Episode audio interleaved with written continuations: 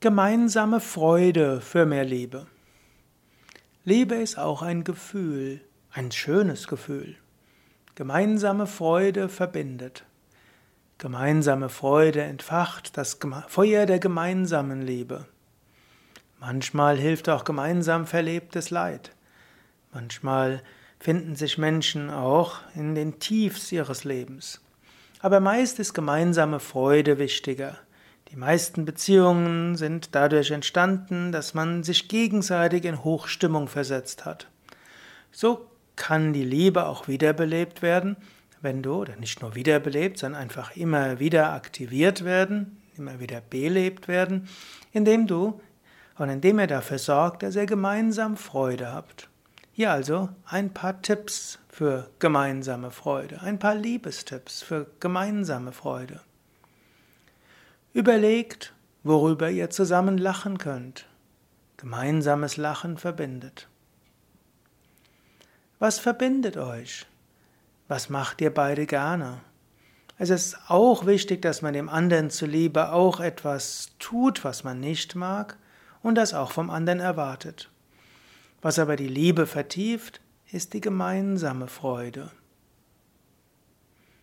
Nicht immer ist das, was man vor ein paar Jahren gemacht hat, auch heute, was beiden Spaß macht und Freude bereitet. Sprecht darüber, was ihr, was, ihr, was ihr gerne macht, was euch Spaß macht und schaut, was macht euch beiden Spaß. Ein schöner Ansatz ist tatsächlich, dass man sich alle halbe Jahr gegenseitig sagt, was man gerne macht. Man kann das auch beim Geburtstag machen oder man kann es irgendwie im Urlaub machen. Angenommen, ihr fahrt zweimal im Jahr in Urlaub, gehört das ein schönes Ritual. Aber du musst nicht bis zum Urlaub warten. Das kann auch ja, gleich heute oder morgen sein. Also einfach sich gegenseitig sagen, was man gerne macht. Und manchmal kann man dann auch überlegen, was können wir denn gemeinsam tun, um gemeinsam Hochgefühle erleben. Denn oft hat sich die Liebe entfacht, indem man gemeinsame Hochgefühle erlebt hat. Indem man, hm, allein durch die Verliebtheit ist das gemeinsame Hochgefühl entstanden.